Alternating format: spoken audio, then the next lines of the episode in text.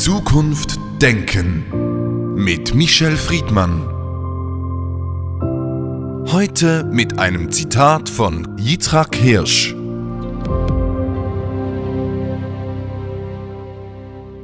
Ich bin auch heute noch der Meinung, dass die Religion nicht die einzige Möglichkeit ist, als anständiger Mensch zu leben und den höchsten Menschenzielen zu dienen. Michel Friedmann, ich frage mich schon seit jeher, ist es eigentlich gut für die Welt, dass es Religion gibt oder wäre die Welt besser, wenn es keine gäbe? Diese Frage versuche ich zu umgehen, indem ich antworte, sie ist da, diese Religion in dieser Welt. Und deswegen sollte man sich vielmehr darauf konzentrieren, was richtet sie an, im Guten wie aber auch im Komplizierten, im Konstruktiven wie aber auch im Destruktiven. Der Mensch ist nicht nur Vernunft und Verstand, der Mensch ist ein irrationales Wesen auch, ein emotionales Wesen. Der Mensch neigt dazu, das, was er nicht versteht, durch Fantasien zu kompensieren und mit Glauben zu beantworten. Übrigens Übrigens kurz dazu, ähm, man kann gläubig sein, ohne an eine Religion glauben zu müssen, aber dieses ein Stück Irrationale, dieses Ahnen, dass man die letzte Antwort nicht hat, und da gibt es nur zwei Möglichkeiten, weil man nicht klug genug ist, um diese Welt zu verstehen, oder weil die Welt so ein Mysterium ist, dass selbst der Klügste sie nicht versteht. Da gibt es einige neigen zu der zweiten Variante, um ihren Narzissmus nicht zu sehr zu kränken. Da kann man mit dem Wissenschaftler Feuerbach sagen, der Mensch hat Gott erfunden, um die Welt, in der er lebt, zu verstehen und die Dinge, die er nicht versteht, an Gott abzudelegieren. Natürlich ist dieses Zitat ein sehr treffendes, weil es ausdrückt, dass Religionen, Gott Konstruktionen sind, die die menschliche Fantasie ermöglicht. Es kann Gott und Religion nur geben, weil der Mensch es erfindet.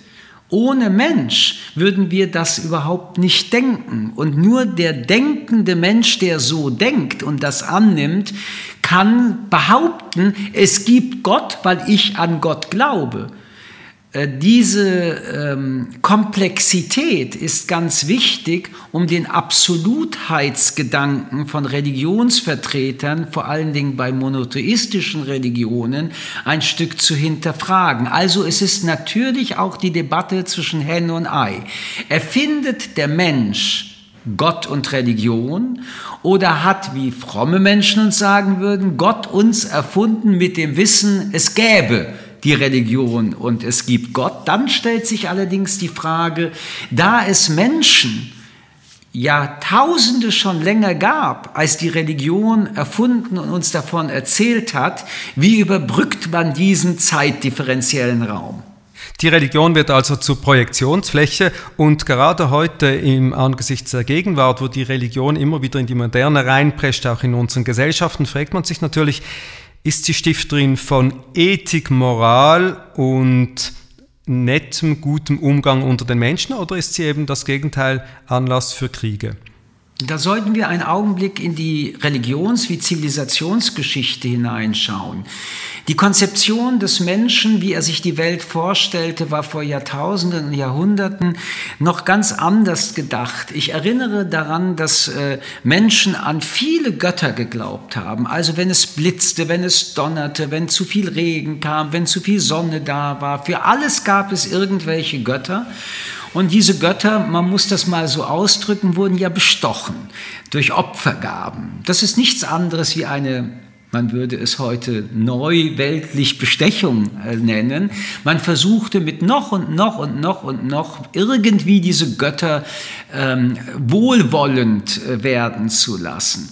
Und es ist ein außerordentlicher Denk- und Zivilisationssprung aus dieser Vielgötterei sich zu einigen, nein, es gibt den einen Gott nur diesen einen Gott, dem man auch mit einer Religion ein ethisches Gebilde, ein Verhaltensgebilde umgibt. Wenn man die Bibel, wenn man die Torah, wenn man all diese Bücher liest, dann sind das ja letztendlich unglaubliche Romane mit ähm, Menschengeschichten, Lebensgeschichten, Menschheitsgeschichten, Familiengeschichten, die aber kulminieren in einen Verhaltenskodex.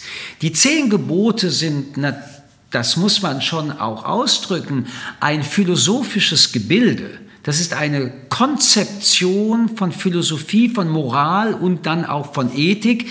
Wie soll der Mensch leben? Die Gesetzgebung, die daraus entstanden ist, die religiösen Gesetzgebungen, sind alles andere als demokratisch entstanden. Sie sind autoritär. Sie werden repräsentiert von Repräsentanten Gottes. Sie werden repräsentiert und interpretiert von Menschen. Aber sie sind ein stabilisierender Faktor, um Gesellschaften, die noch aus einem ganz anderen Urzustand kamen, miteinander zu verbinden und zu verknüpfen. In unserer modernen entdecken wir, dass in diesen Moralteilen auch Doppelmoralteile sind, dass diese Ansichten, nehmen Sie das Stichwort Homosexualität, menschenverachtend, diskriminierend sind, dass die Vorstellung der Ehe eine Vorstellung ist, die dem Freiheitsgedanken des Menschen überhaupt nicht entspricht. Religiöse Menschen würden uns sagen, das, was ihr unter Freiheit versteht, steht im groben Widerspruch mit den Vorstellungen von Religion und Gott. Und solange wir dies in Freiheit verhandeln, das heißt, der Mensch der Moderne sagen kann, ich will mich in diese religiöse Freiheit, die man auch Unfreiheit nennen kann, begeben. Und wer es nicht tut, sein Leben ohne Sanktion leben kann, solange wir das haben, ist dies wiederum der nächste zivilisatorische Fortschritt. Nichtsdestotrotz, Religionsvertreter mischen sich nach wie vor viel zu sehr im Namen der Religion und Gottes in das Leben von Menschen an und machen ihnen teilweise das Leben auch sehr schwer. In Europa und in der europäischen Kultur sind wir sehr stark geprägt von den abrahamitischen Religionen, Islam, Christentum, Judentum, also vom Monotheismus. Dieser Monotheismus hat ja etwas sehr Absolutes. Glauben Sie, dass das anders ist in anderen Teilen der Welt, wo eben nicht an einen Gott geglaubt wird, sondern an viele Götter? Lassen Sie mich noch mal zu diesen äh, monotheistischen Religionen zurückkommen. Für Sigmund Freud ist Religion Ausdruck der menschlichen Hilflosigkeit. Er nennt das eine infantile Reaktion, die Suche nach einem schützenden Vater, denn man muss dann doch sehr kritisch sagen, Gott ist männlich, jedenfalls in der Vorstellung der Repräsentanten der drei monotheistischen Weltreligionen. Es ist also eine Wunscherfüllungsfantasie. Ähm, er würde sagen, Religion ist eine Menschheitsneurose, eine kollektive Zwangsneurose. Ähm, die nicht monotheistischen äh, Religionen haben es da ein Stück leichter.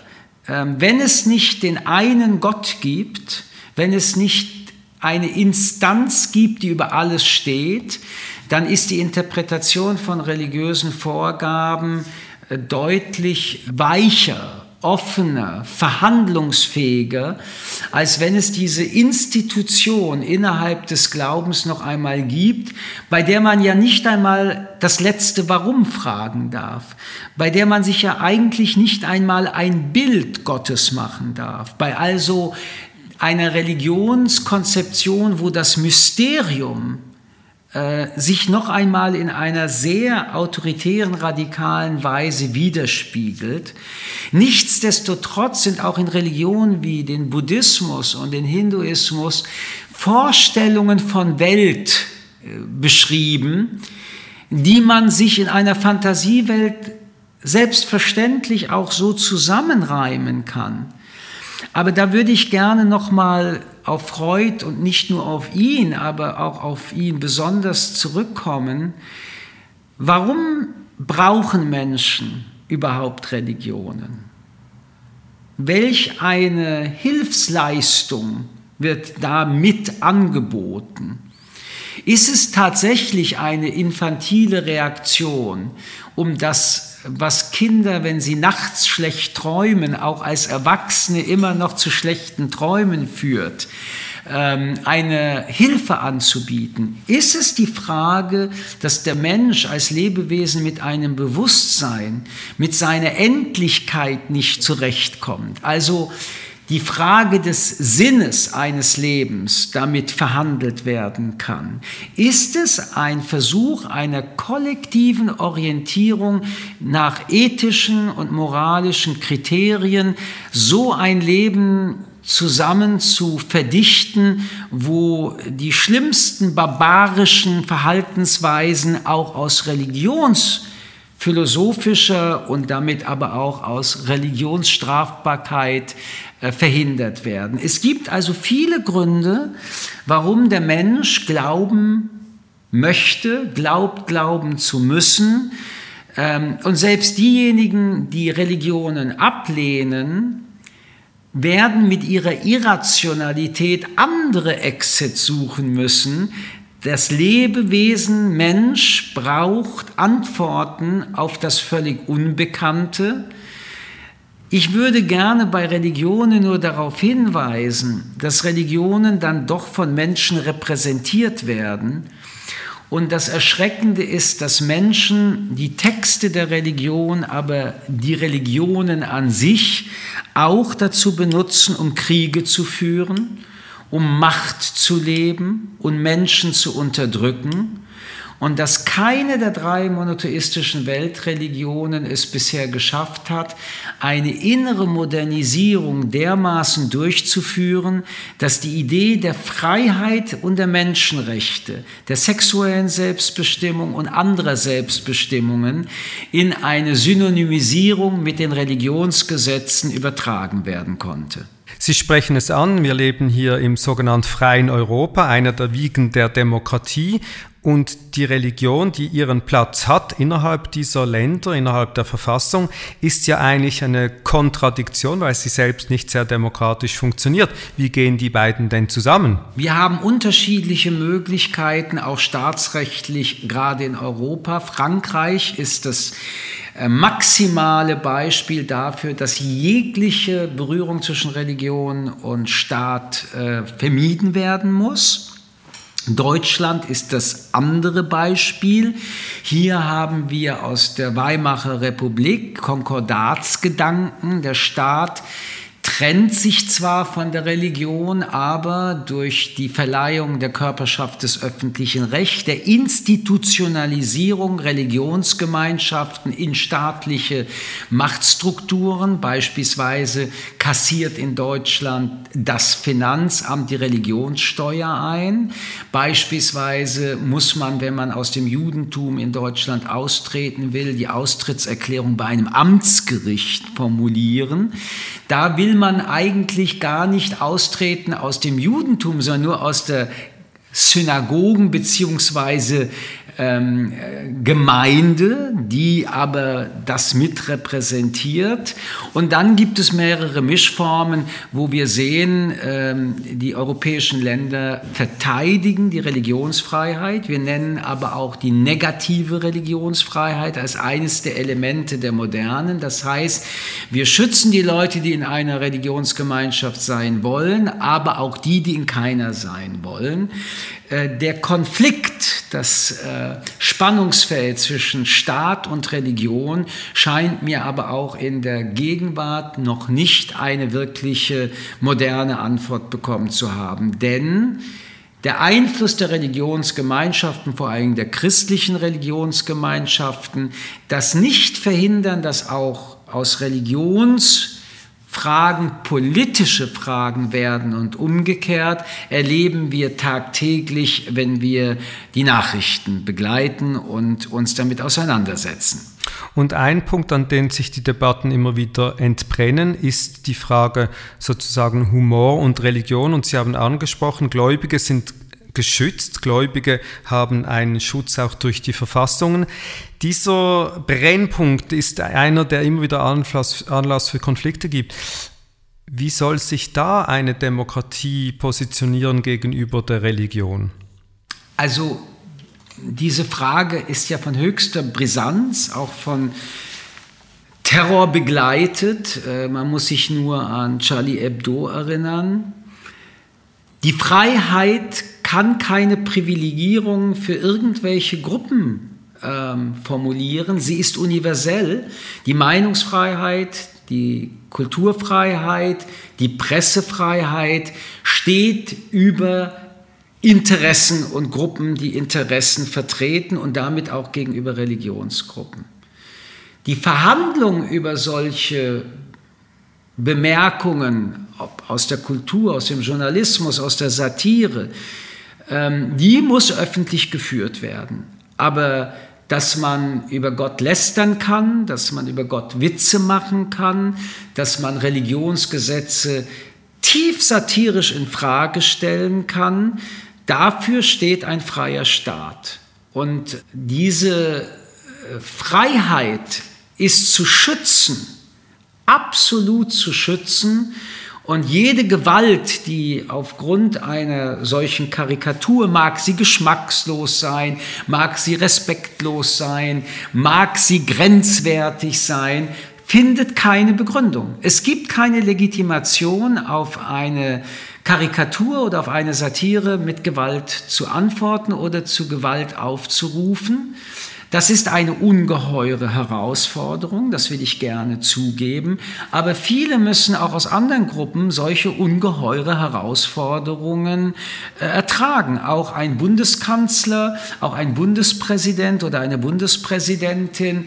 Äh, wir alle sind, wenn wir in Freiheit leben, damit konfrontiert, dass wir einerseits kritisiert werden und andererseits diffamiert werden in dieser Kritik.